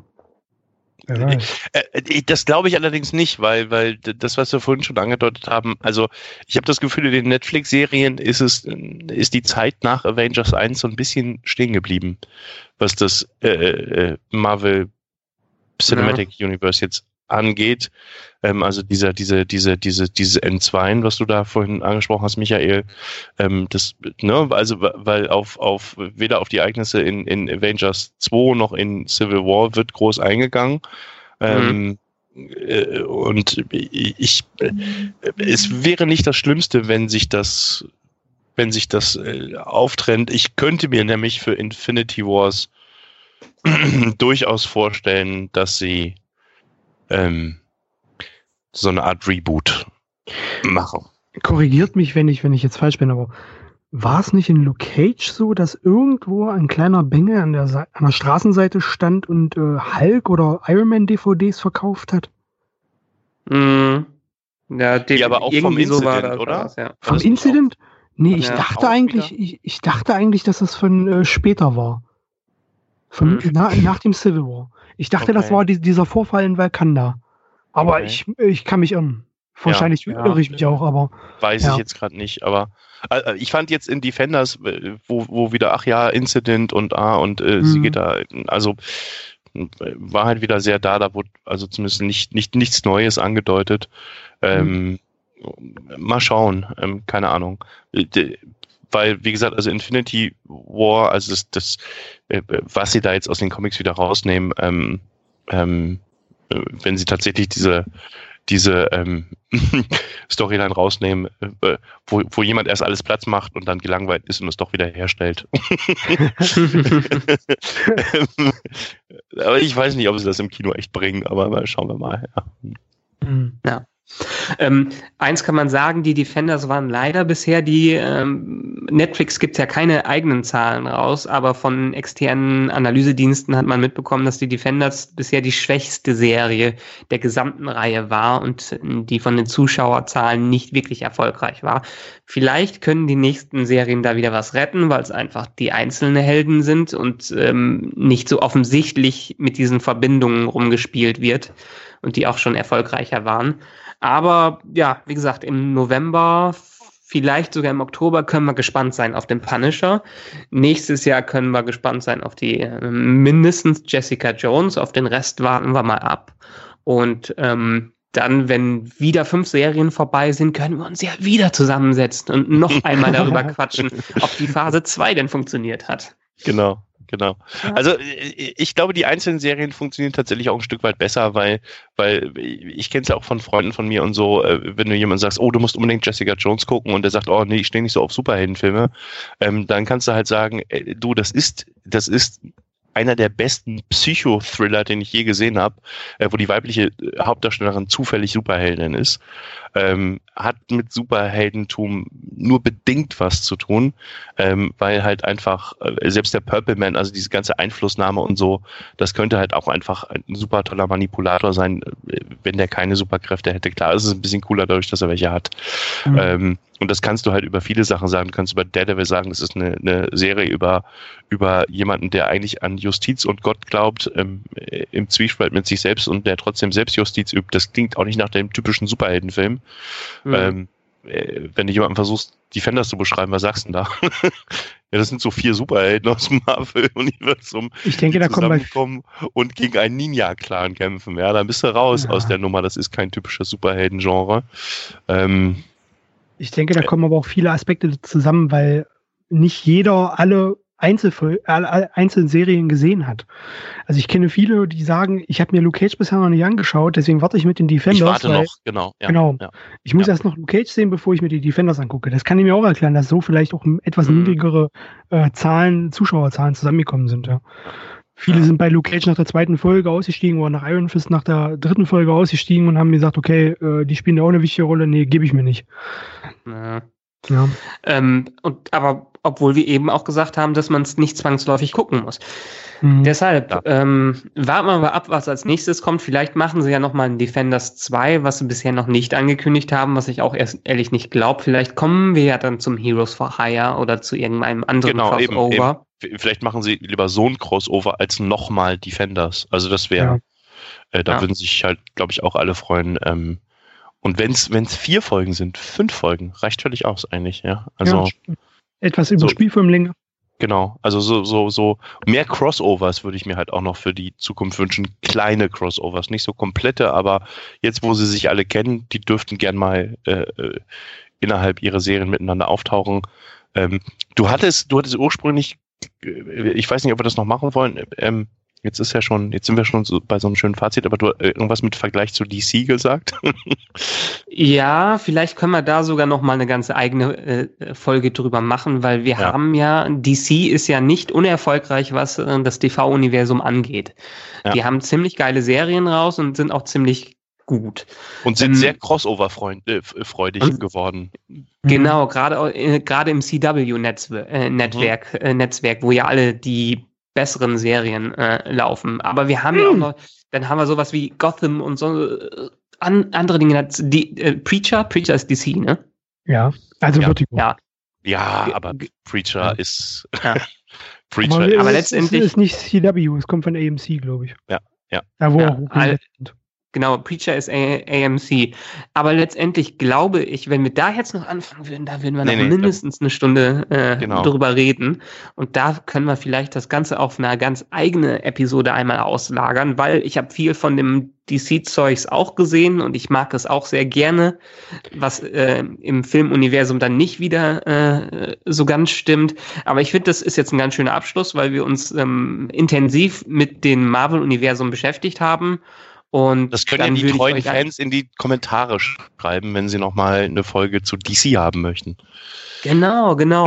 wenn euch das Ganze hier gefallen hat, wenn euch die äh, beiden Laberköpfe auch gut gefallen haben, die wirklich so einiges wissen und wo ich mich äh, auch tief vor verbeugen muss, weil ich könnte dieses Hintergrundwissen definitiv nicht äh, füllen, dann schreibt uns doch, dann liked unseren Kommentar, dann sagt uns in Kommentaren, was ihr als nächstes hören wollt und dann sehen wir uns, hören wir uns spätestens zur nächsten Crossover-Episode DC versus Marvel wieder. Und deshalb sage ich erstmal Danke an den Emu, dass du heute da warst. Danke euch. Und danke an den André, dass du auch wieder dein Wissen mit reingebracht hast. Sehr gerne. Und Zu irgendwas muss das ganze ich- Comic-Lesen ja gut gewesen sein in der Jugend. Genau. Und dann, ja, gibt's dem nichts hinzuzufügen. Das war das Schlusswort. Vielen Dank fürs Zuhören und wir hören uns beim nächsten Mal. Tschö. Ciao. Ciao.